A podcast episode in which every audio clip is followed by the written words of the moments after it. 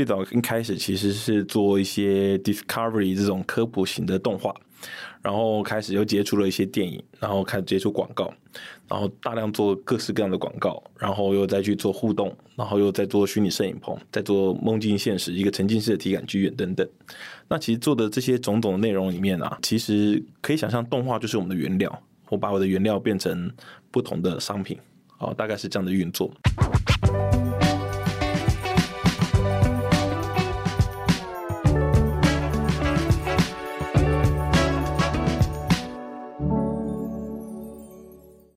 在设计里看生活，在生活里找设计。Hello，各位设计关键字的听众朋友们，大家好，我是艺兴，欢迎大家收听设计新商业单元。那今天的节目呢，我们邀请到梦想动画创办人林佳琪来到我们节目现场，他来跟我们分享自己对于台湾动画产业的观察，以及动画作为跨领域内容、影视艺术创作中很重要的一部分，在生成式 AI 全面侵袭之下，台湾动画产业将会有什么样新的机会？欢迎佳琪。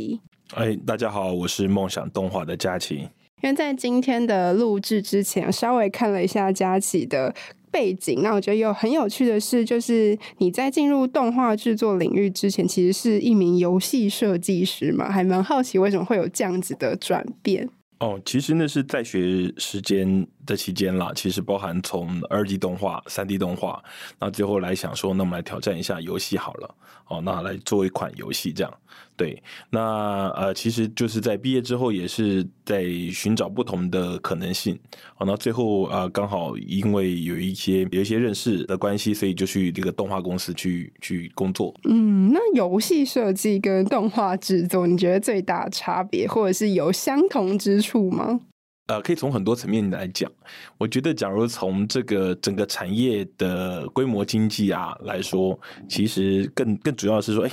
啊，到底做游戏可以浪费呃玩家更多时间，还是做动画可以让让浪费读者更多时间、观者更多时间？哈，其实它都会回归在说，哎，它的传播性，还有它的可被观看或或是整个阅读性的这种这方面，这个是产业的价值存在。当然它，它它的整个产业的脉络还是比较不一样的啦。哦，那当初也是呃没有先做好太明确的诶选择，其实就想说就做动画。那既然做了动画之后呢，就。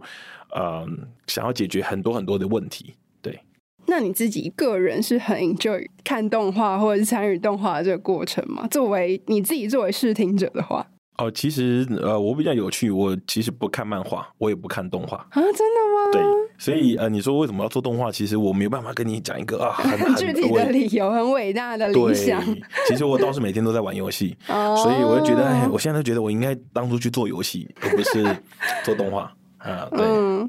就是我觉得刚刚那个很有趣，就是不管是游戏或动画，或者现在其他的娱乐视听的的领域，其实都太有点像是争夺我们视听者的注意力。因为现在大家选择真的太多了，在手机上、在荧幕上，或者在大荧幕上，你有各种不一样的娱乐选择。那呃，佳琪进入台湾动画将近十年的时间，还是已经超过了，差不多哦，超过了，超过了。那在这几年，台湾在动画制作领域上啊，不管是人才啊、技术。术管理作品成果等等，你观察有什么样子比较重大的改变吗？我觉得这十年来，呃，动画产业啊，在这个在台湾的整个市场来说。呃，其实比较可惜的，它其实并没有很好的发展，甚至其实有一点点被压缩了。好，那怎么说呢？因为其实台湾早年其实有很多呃内容啊，然后还无论是电影啊、动画等等。但但是呃，在这二十年呃 WTO 签订之后的二十年哈，其实因为呃它就是一个呃交易嘛，所以其实我们的内容跟文化产业其实。是萎缩的吗？对，因为它被牺牲了，被牺牲了去呃换换得了半导体的成功。嗯、好，那当然这个这并不是一个呃一个理由跟原因啦，它其实很复合式的。那也因为台湾的这个人口的人口啊，还有市场的规模哦，所以动画产业在台湾一直不是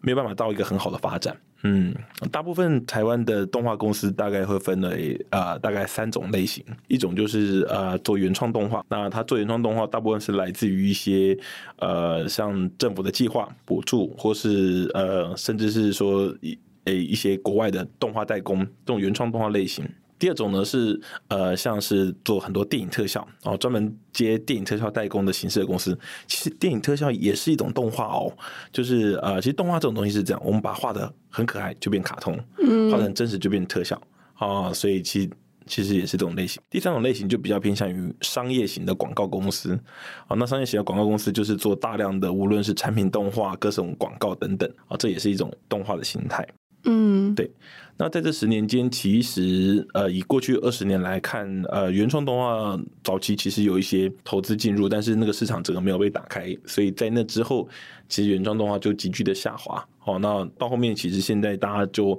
每年也很少会有机会在台湾的电影院看到台湾的动画电影。那其实是整个市场规模经济的关系。那倒是呃，做广告这一块啊，其实在随着网络媒体越来越多，做广告这一块它的。呃，数量增加很多，需求增加很多，因为荧幕也越来越多啊。那但是整个这个市场的关系，所以大部分的专案的费用啊，其实反而这个技术也比较成熟了嘛，所以这个专案的费用就慢慢在降低，这样。嗯，哎、欸，那我还蛮好奇，就是刚刚提到这三种类型的动画制作，它比如说原创、呃，动画代工跟广告，它会是同一个公司都做的吗？还是它是属于不同的？通常过去的经验，它都是不同公司在包办这些不同的需求啊。对，其实，在过去的公司都是呃不同公司去专门做不同的需求。那呃，梦想比较特别是，其实这些我们都有做。因为其实我们其实很很喜欢去尝试跟挑战不一样的事情。以前还没有做原创动画的时候，我都觉得，哎呀，为什么台湾都没有厉害的原创动画？哦，然后想说，哎，自己来做做看看能不能改变一下哦。然后结果做了都发现，哦，嗯，真的很难哦，没有资金，没有预算，然后重点是没有平台哦。其实你要让你做完的原创内容要能够上平台，那是非常难的事情。嗯，嗯，然后呃，电影特效也是啊，想说，哎。啊，人家做那个电影特效好帅啊，好酷啊！我们也来试试看，所以也做了一下。然后做了之后才发现，哇，做电影特效其实是一个很辛苦的工作。他们的这个预算越不足，但是我们希望对画面的要求都比照好莱坞的等级啊，所以。在这个情况下，这个环境下，其实就做电影特效也是很辛苦的。嗯，刚刚提到很多产业的状况，那人才跟技术的部分呢？呃，我觉得人才跟技术部分，应该说他人才因为有很多这种数位多媒体相关科系的学生一直毕业，所以人才一直一直会有。但是呃，这些毕业的学生呢，他们其实跟业界的需求也一定目前还有落差。嗯。那所以我们也一直积极的在办那种实习课程啊，还有包含从梦想动画的实习到梦想方舟的这种这种培训课程等等，我们希望增加更多的人学生人才，然后透过这种呃不用免费的这种这种那种实习计划，让更多这个学生可以一起加入这个产业，然后也去大家去找到适合的伙伴，这样。嗯，学校学生学的东西跟他实际。到职场上应用有落差，原因是不是也是刚刚提到过去这段时间，可能台湾在这样子的产业的整个产业链没有建立起来啊，或者是呃学生他并不一定读完这个之后还有明确的去向之类的问题耶。会导致这样子的落差哦。其实技术上的落差其实是相对再复杂一点。它主要原因也是因为台湾在教育体系上面，他们会需要老师有一定的什么硕士、博士等等，哦、然后甚至是说这夜师没办法。对，夜师就比较少。然后真真的一个夜师来说，他即便很有教学热忱，他可能会因为他也很厉害啊，那可能会因为呃他的资格，又或者是学校能够给给予的一些。环境其实是没办法达成的，嗯，所以就变成其实呃，像我十五年前学校的老师，目前还是在学校里面任教。哦，对，那大家可以理解啊，这些这些学校老师他们其实一边要上课，一边要教学，而且随着这个年纪渐渐长哈，其实要学新软体啊、新技术啊，再把它去教给学校，其实是有难度的。嗯，所以呃，我觉得以落差来说，它比较大的问题是整个教育体制在。这种呃媒体设计跟美术这种相关的行业上面，它有没有与时俱进？对，但其实目前落差是极大。嗯、哦，但是这件事情它整个脉络太牵扯太广了，真的。对对对。那听下来，就是这一路走来都是困难呢。产业有很多问题啊，但是那你们怎么一步一步，就是依依照你们的步调，然后现有资源去呃达到一个现阶段可能比较平衡的状态？其实我们呃以梦想来说，就是呃富有好奇心嘛，所以我们最早一开始其实是做一些 discovery 这种科普型的动画。然后开始又接触了一些电影，然后开始接触广告，然后大量做各式各样的广告，然后又再去做互动，然后又在做虚拟摄影棚，在做梦境现实一个沉浸式的体感剧院等等。那其实做的这些种种的内容里面啊，其实可以想象动画就是我们的原料，我把我的原料变成不同的商品，哦，大概是这样的运作。那在这个过程中也一直在寻找金矿。哦，我这样这样形容，就是我们都觉得，哎，我现在做这颗这个这个业务好，好像很蛮辛苦的，赚不到钱。那我们去做做看这个啊，再做做看这个等等啊，其实全部做完之后发现，哎，全部都很辛苦，全部都很辛苦。然后就觉得，哦，这这不是一件容易简单的事情，因为它牵扯的这个产业脉络太庞大了。那过去这段时间，其实梦想动画也协助了非常多的品牌啊、企业的客户打造专业的形象影片、广告制作，以及刚刚提到的呃产品介绍等等。呃，究竟动画的叙事可以为品牌带来什么样的效益？因为其实品牌做广告或者做行销方式很多嘛，它可以请代言人啊，然后它可以做拍摄真真人广告啊，或者是各种其他不同的 campaign。那为什么选择？动画现在对于一个呃，也许品牌或企业来说，也是一个很好的选选项。你们在动画这里面看到什么样子的呃机会，是跟其他的形式不太比较不一样的？主要是两个方向。第一个是动画，因为它不局限于拍摄，它往往可以产生一些很精彩的视觉效果，很容易在广告的时候吸引大家眼球去观看，甚至去点击。第二个是因为呃，动画本身我们创造的形象角色 IP，它永远都是属于这间公司所有，所以它不会像一般的代言人、嗯、可能会换。对，然后再来就是呃，这些角色的 IP 形象它永远不会老哦，所以它就会一直持续的存在。那这些 IP 其实是长期的一个呃，算是每一间企业它会会有的一个代言人也好，或是一个长期的存在的一个资产也好。对，所以它比较跟呃一时性的这种代言人其实不太一样的。那呃，其实就以过去来说，我们帮华硕也做了很多的 IP，帮 Acer 做了很多 IP 等等。那其实我们做了很多很多很棒的作品。当然有一个是被大家所看见的飞安影片，然后上面有一些角色等等。呃，其实也是蛮意外，那这支这支动画的影片它可以受得获得这样的关注，因为当初其实想说，哎。对我们来说，我们每一个作品其实都做得很好。哦，那当然，我相信跟这个企业本身它在作为行销啊、经营啊上面也有关系。那你觉得，就是做了那么多企业的 IP 制作，呃，IP 的动画角色制作中，你觉得一个成功的 IP 它需要具备什么样的条件呢？这应该也是蛮多品牌端会很好奇的一个问题。成功的 IP 它其实最需要具备的条件是，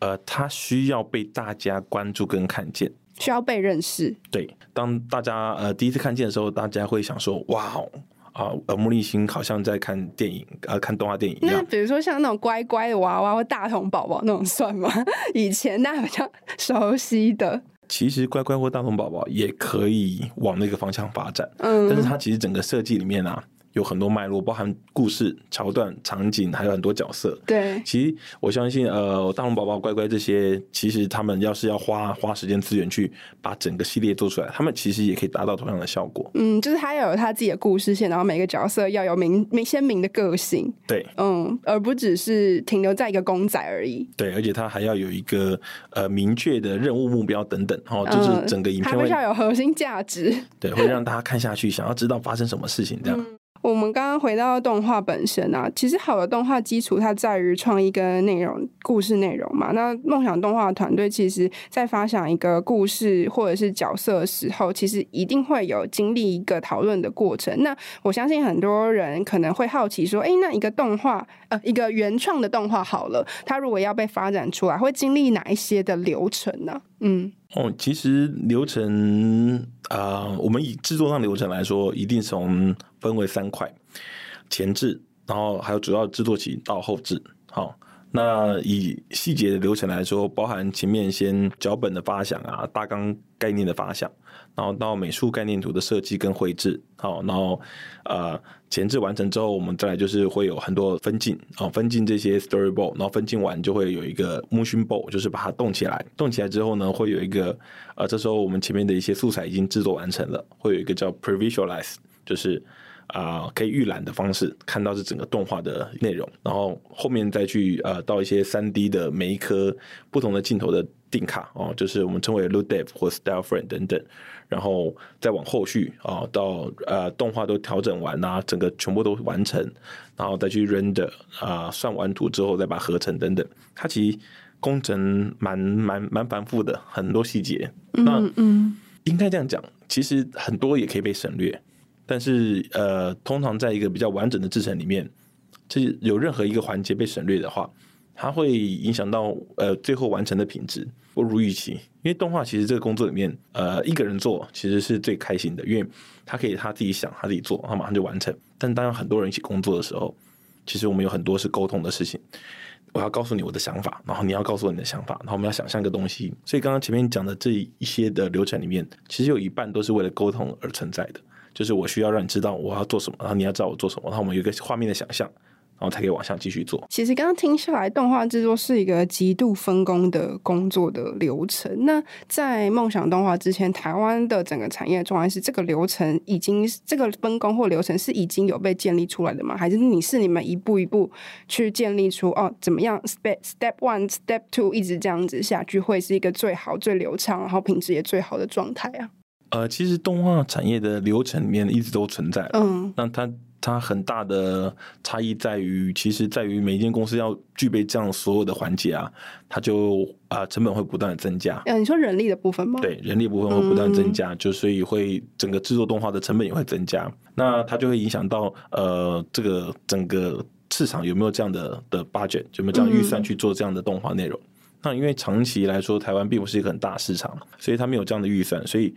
大部分公司可能不一定有这么全面的角色都存在，然后可能就可以省略很多环境环节部分。它其实也可以把动画做得出来，但是细致度有差哦，看运气了。哎，这就看运气，它有点像是呃，你今天呃炒菜有一个流程嘛，哦，你可能这个要先过冷水，这个要先腌或什么什么，哎，你也可以都不要做这件事，全部下去炒，然后也许忽然之间就炒出一盘很好吃的菜，也不一定啊。但是其实这流程的本身呢，是为了要品质控管。确保每一支作品都会是一个完美的状态。嗯，其实我们一般人对于动画制作流程其实不是这么的了解。我也之前之前有访问过一个收做 Sony 动画的灯光师，我才知道哦，原来灯光师他在这个整个动画制作流程里面的角色，他就是为动画动画打光，就分到这么这么这么的细。呃，听下来就是动画整个的制作的过程是一个非常团队，并且是复合式专业的一个过程。那其实佳琪之前也在访访问中提过说，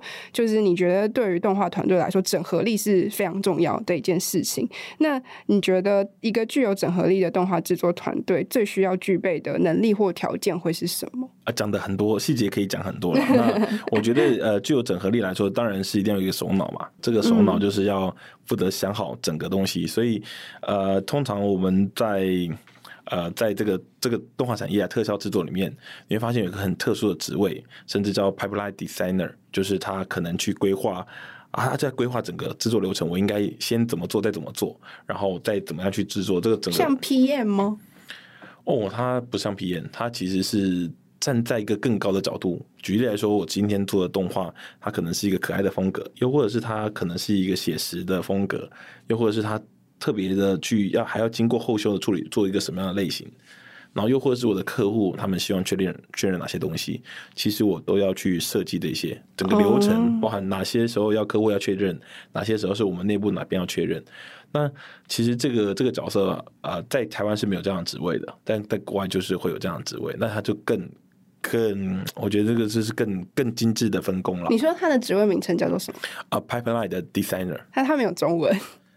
啊，uh, 应该就是分工设计，或是对流程设计。他是专门在动画这个领域会有的一个角色吗？啊，uh, 我相信在很多的产业领域里面，说不定都有类似的。嗯、啊，不，在这个在这个动画或特效的领域里面，就有这样的角色存在。那这个也是呃，我比较奇妙的是，因为我也是看很多电影里面有这样的角色存在，我才去呃，哎，去查他是为什么他到底在做什么这样子？对对对。哦，那因为其实梦想的话也承接了非常多商业的案子，刚刚刚佳琪也有提到嘛。因为其实品牌跟你们合作，他一定有他核心想要传递的某一个讯息，不管是他这一档的 campaign，或者是他这个产品，或者他品牌想要做的 branding，那会不会在你们你们操作？这个动画内容的故事性跟品牌想要传递的讯息之间，会需要做出一些权衡，不要让它看起来就是大家很难进入，因为它一看就知道是一个呃很说教式的广告片，大家觉得不有趣。就这之间有需要做权衡吗？呃，我觉得通常在设计的时候，呃，以客户来说，他们可能有时候不一定会搞不清楚动画可以呈现的东西跟影像可以呈现的东西，哦，这是第一点。第二点是，其实每一个客户，因为动画这个东西啊，它毕竟是虚的嘛，哦，所以大家对于这个动画的内容都有不同的想象。可能因为大家最近看了一个什么新的电影，哦，你觉得我要我要我要很像这个的风格什么之类的。呃、对，那包含客户端的从 PM 的窗口啊，或是到他们的主管，甚至到老板啊、哦，每一个看的角度都不一样。嗯，那这过程是很矛盾的，所以，嗯、呃，我们通常往往在经历这样的过程。好，你要成为一个好的厂商，你 要帮啊，好的设计师啊，就是好的艺术家，前提就是你要想办法满足客户所有的需求。但是那个会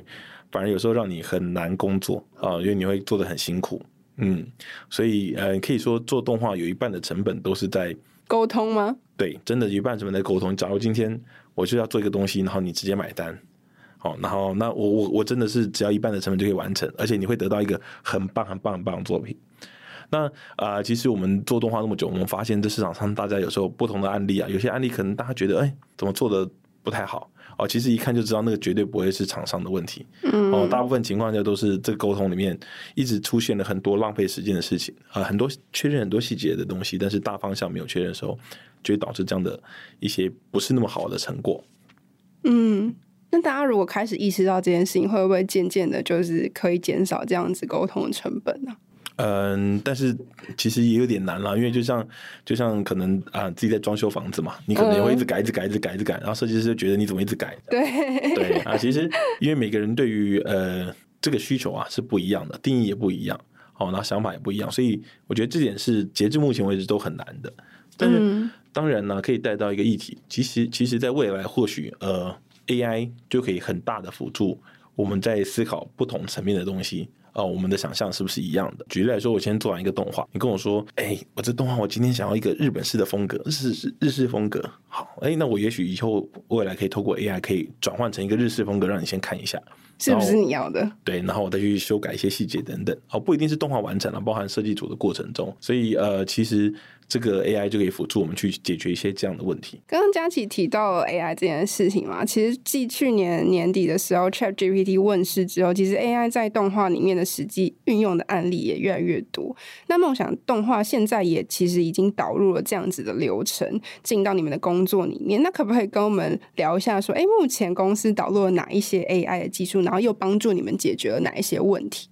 其实像呃，我们整个流程都有 AI 的加入了。那在过去也不止去年，在蛮久之前，其实就有很多 AI 的工具可以使用。啊、呃，最简单的举例来说，今天客户说：“哎，我这个影像我要做八 K 的。”嗯，哦，你知道在八 K 在动画的算图里面呢、啊，是一个呃八 K 是。一般我们呃 Full HD 的十六倍，所以就是说我以前做一个 Full HD 的影片，我可能要花呃一个一个一周的时间才去 render 就算这个图。也就是说，我现在做八 K，我要花到呃将近四个月的时间在算图。但是在这部分呢，其实呃假如要做八 K 的影像，我们其实可能就拿四 K 的去做放大哦，AI 放大，那就是现这是目前现今已经非常成熟的技术。嗯，大概也五六年前就开始有这样的形态。那这些都是工作流程上的工的一些辅助工具等等。那其实，在去年，呃，比较大的变动是 AI 可以画图了。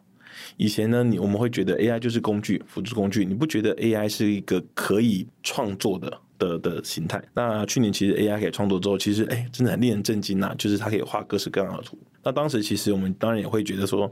哇，那以后我们要想办法如何利用 AI 的工具，能够加加快我们的工作流程，呃，以及还有降低沟通成本。所以我们其实就开始呃有一个内部的小的团队。我们开始帮忙用 AI 去生成一些沟通用的概念图跟画面。举例来说，就是我们有去接一些国际的专案，那这些国际的专案里面呢，其实它就有很多想象的画面。其实我们在一天的时间就可以用 AI 把这些想象画面全部生成出来，然后跟客户确认，跟我们内部确认，你想的是不是这样？那其实客户就当下也会非常的惊讶。那怎么可以在一天之内就完成这些事情？好，那因为它只是沟通用的东西啦，所以用 AI 生成，即便有一些瑕疵跟错误，它其实没关系，因为大家知道。这就是沟通用的东西。因为，我觉得它还蛮一体两面。就如果像以台湾的产业状态这样，可以可能现在因为成本关系没有办法做到这么劳力密集的的状态之下，哎，AI 好像是一个非常好就是辅助的工具。但比如说像是可能比如说美国皮克斯、迪士尼或者是好莱坞，他们本来就已经有很大规模的这样子的工业，他们他们就对于 AI 取代人力这件事情，有部分的人其实还蛮抗拒的。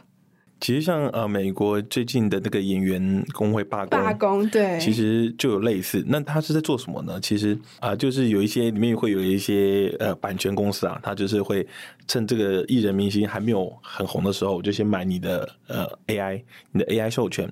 那未来你就可以出现在这电影或影像里面。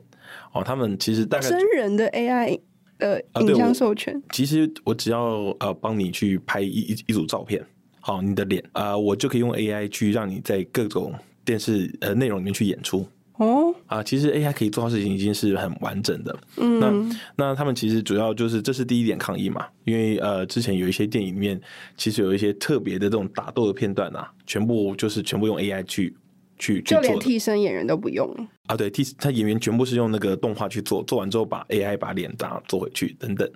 就是有很多类似的这样的技术啦。那因为它大幅的。呃，让演员会觉得没有保障，而且甚至说 AI 也可以自己去融合新的演员。好，所以演员他们主要抗议的第一件事情是这件事情。嗯，但是呃，这个势必未来当然也会渐渐的，刚开始大家可能没办法没办法适应，但是未来也会一定是成为一个趋势了。那其实呃，更未来有一个比较有趣的议题是，呃，我透过 AI 这边，包含无论是原创作者或是这个明星本身，他怎么透过这个呃 AI，他被使用的次数，然后可以获得一些。呃，分润或者利润等等，我觉得这些事情就是，呃，刚好会借由这几次的活动去去探讨的。所以你其实也是蛮看好，就是它在正正向发展的部分可以带来的影响。其实也不是不不是说看好，而是它是市场的趋势。嗯，哦，就像是我们都知道手机有一个荧幕，然后每天看这个影片。哦，滑着影片可能好像不太健康，哈，应该去晒晒太阳。但是你会发现没办法，也不得不对，你就发现你每天都在做这件事情啊、嗯哦。对，那我觉得它就是一个世世界在在发展的趋势。嗯，那它现在是改善了呃比较偏流程或者是呃执行面的东西。那创作呢，就是透过 AI 进行创作这个部分，你自己呃或者是你们团队有什么样的尝试吗？其实也蛮多的，因为呃，以 AI 来说，我可以跟你快速举例。你现在想象呃，一只蜜蜂，然后它在做什么动作？好，你在脑中里面可以想象。那以前呢、我们要怎么做呢？以前可能是呃，你很会画画，然后我就用手绘的方式把。我想要的画面画出来，然后或是我会三 D 动画，我就把这个蜜蜂的三 D 模型做出来，然后让它做成我想要的动作。嗯，以前用想象的，然后再加上一部分的这个执行。那我现在真的想要这件事情，我可能在 Line 上面我打字，只要输入哦一个蜜蜂在做什么事情，就有好多类型的图可以让你去选择，这是不是你想象的画面？其实就在像在我们的沟通之间哦，这个我要跟你讲一个故事，好，然后以前我可能要准备这些图，可能是。对我来说是花花时间的。我想跟你讲一个故事，我可能很快的用 AI 就可以生成这些图像来给你讲故事。嗯，那甚至呃有趣的是，像过去其实很多 YouTuber 哦，他们为了要讲一个故事，他们就要去买很多素材片，然后来剪辑，然后甚至是要自己做一些简单的合成，然后来完成。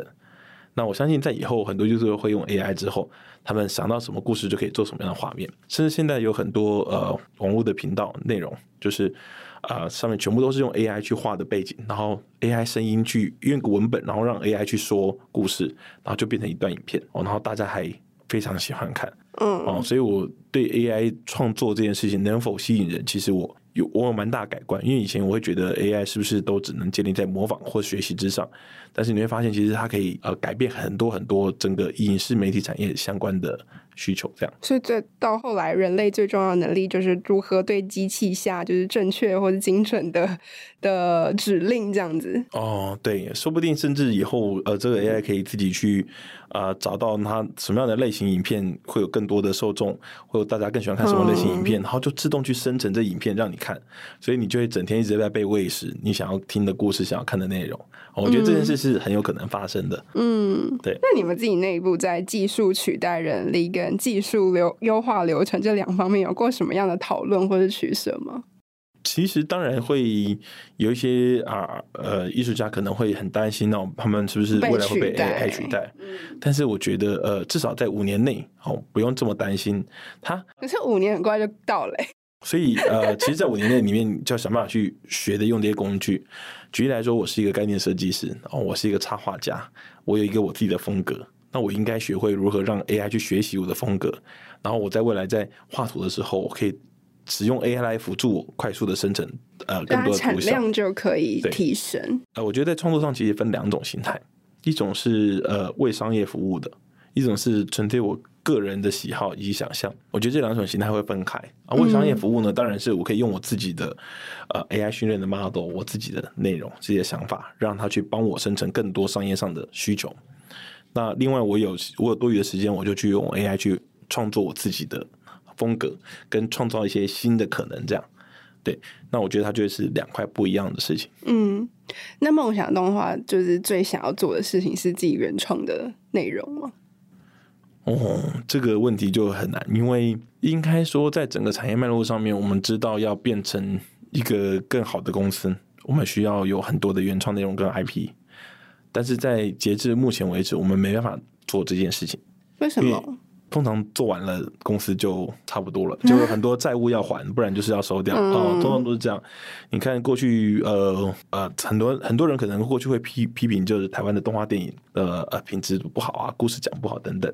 但是其他很难想象哈，这些动画电影可能都是呃这些创作者可能花了五年、十年，五年前有一个想法，然后就开始把呃房子拿去抵押啊，等等等等，用各种方式，然后慢慢把这动画做出来。对，其实它对于很多的创作者来说是一个梦啊。好，但是这个很现实，因为市场的关系，所以在台湾做原创动画目前是很难回收的。嗯，对，非常非常难，除非你能够做到国际的市场。但是因为现在整个平台太大啊，迪士尼、Pix、Pixar 都一部电影都是上亿美金的制作费，在台湾即便是几千万的观众口味已经被养坏了，对，几千万的预算都很难做到那样的品质或故事内容。他们可能一个故事就想了五年，你在台湾你可能一个故事你只能想五个月，然后你就马上把这个故事开始往下延伸。所以我觉得也因为这个原因呢，其实就蛮难的，在台湾做原创动画是件非常非常难的事情。动画有一点被垄断了吗？迪士尼垄断。不能完全这样说啦，因为这个其实以说动画本来也就是迪士尼慢慢去创造出来的一个新的对，对，所以他们走得很前面，大概在台湾、嗯、比台湾大概再先进二十年吧。嗯，啊、那呃，但是讲到这个整个市场跟文化规模来说，那可能是先进个四十年、五十年。对，嗯嗯嗯嗯，那就是在。做原创动画就是相对来说比较困难的情况下，就是梦想在你们、你们不管是接案啊，或是有期待自己做什么样子尝试的这个过程中，你们现在有没有一个什么阶段性的目标？以梦想来说，我个人的呃，我觉得呃，分为我个人目标跟公司的目标，还有我们动画师呃很多同事们的目标等等。嗯、以我个人的目标来说，当然是让想办法让大家的、呃、公司的所有人的收入提高。好，所以我们不断的一直在很努力的想办法提升我们的呃，无论我们的作品，或是我们产品的价值，或是我开始要想办法加速我们的制作流程，又或者是我们要如何呃降低这个整个制作的时程啊，就用这种方式来让大家的收入提升，这是我个人的目标。那你公司目标呢？当然是希望可以呃把这个整个呃应该说品牌，还有就是整个我们的产品线越布的越广越好。那呃，可以透过很多不一样的方式来增加整个公司在呃客户对我们的认识还有价值。那对于同事们的目标呢，可能有大家都不一样。有些想要说希望在呃梦想累积一定的作品，然后他就可以去出国工作。嗯，好，这个是最常见的。又或者是有一些他们已经希望有一个呃稳定的生活，哦，他们希望可以每天很稳定的生活，然后呃有好的收入。等等。嗯，我觉得这个目标其实很很多元啦。那所以，哇，真的也很难去一言以蔽之。对，一言以蔽之。那对啊，就只能希望说，呃，台湾的收入，这动画师们的收入，其实能够呃不要比国外差。那很多。嗯旅居海外的这个动画师们，有机会可以来到台湾。就像你刚刚讲那个 Sony 的灯光师，我已经知道是谁了。对对对，他是台湾人。对，嗯，哎，我就想说，有一个也是蛮有趣的问题，就是我觉得台湾台如果动画的技术或者是呃台湾的动画公司越坚强的话，是不是对于台湾的其他内容产业来说也是一个支持？比如说以电影来说，是不是有一些画面？他可能很难取到实景，或是实景拍摄会花更多的呃成本。那他如果选择用动画来做，或者动画也可以做到非常高品质的效果的话，对于整个台湾的，就是可能其他的影视内容的制作来说，也是一个很坚强的后盾。你自己的、呃、是这样没错，嗯、像我们在有盖了一个虚拟摄影棚嘛，就是我们用 LED 的方式去成像。对，那其实我们也协助很多作品的的完成。好，那当然像是可以现在可以做到什么？哦，很多啊，像你举例来说，嗯、像去年跨年五月天的线上演唱会，去年英雄联盟开幕的周杰伦的线上演唱会，又或者是像呃模仿犯啊人选之人里面有一些呃特别的镜头。等等，这些其实都会用到虚拟摄影棚里面去拍摄。很好奇是像是哪一些镜头？因为也许作为视听者，我们是看不出来哪一些是动画，哦、哪一些是实景的。哦，其实呃，我刚刚讲的是虚拟摄影棚的拍摄嘛。嗯、其实通常虚拟摄影棚的拍摄都会是一个大远景，又或者是一个呃车戏，呃拍汽车在移动的这个戏，嗯，等等这些东西都会是通过虚拟摄影棚完成。那你说通过动画完成的，那我可以跟你说，其实像。漫威好了，Marvel 的系列电影里面百分之七十都是动画。好，你很难想象，所以他们都是在一个绿幕环境下拍摄的。对，有在绿幕环境下，也有在这个虚拟摄影棚里面拍摄。啊，其实这些都通通都是动画。你想象一下，一部电影百分之七十到啊六十到七十的画面都是动画。嗯、对，包含其实也在国外来说，预算也是这样，就是动画特大家说动画好贵哦，但其实大家。每一帧那些画面都是要慢慢去去画出来的，去刻出来。对对对，嗯，那刚刚有提到 AI 的部分啊，其实生成式 AI 对于动画产业的影响可以说是非常巨大。那可以想象，不久的将来，直接用文字转译成高品质的动画也是成为可能也，可能现在就已经成为可能了。那对于呃梦想或者对于家庭你的观察来说，这个对动画产业的未来会产生哪一些机会或者是冲击？嗯、呃，我觉得会分两块了，因为呃，就像是现在有很多工厂大量去生产这个商品，那也有很多手工的一些精精品啊、哦，所以它都会同时存在，并不会有直接性的被取代。那当然，对于以梦想来说，我们更需要往呃媒体渠道这方面去前进。呃，我们有我们有这样的技术，我们可以生产大量内容，但是我们要想办法去将这些内容可以。呃，有有不一样的的呈现，这样对，所以呃，其实以动画公司来说，AI 生成这件事情对动画产业的影响，我觉得它可以好比是这个动画产业的工业革命啊，就是以前啊、呃，在什么都还没有的时候，现在是全部有一些新的方式制成。那当然啊、呃，我也曾经在想过，这会不会是台湾的动画的厂商？机会吗？对，就是能够弯道超车的方式。哦，当然，当然也很难啦，因为这个 AI 的投入其实是大量的资本，包含 AI 的研发等等，包含像我们现在一直有在做一些我们自己的 AI 工具跟平台，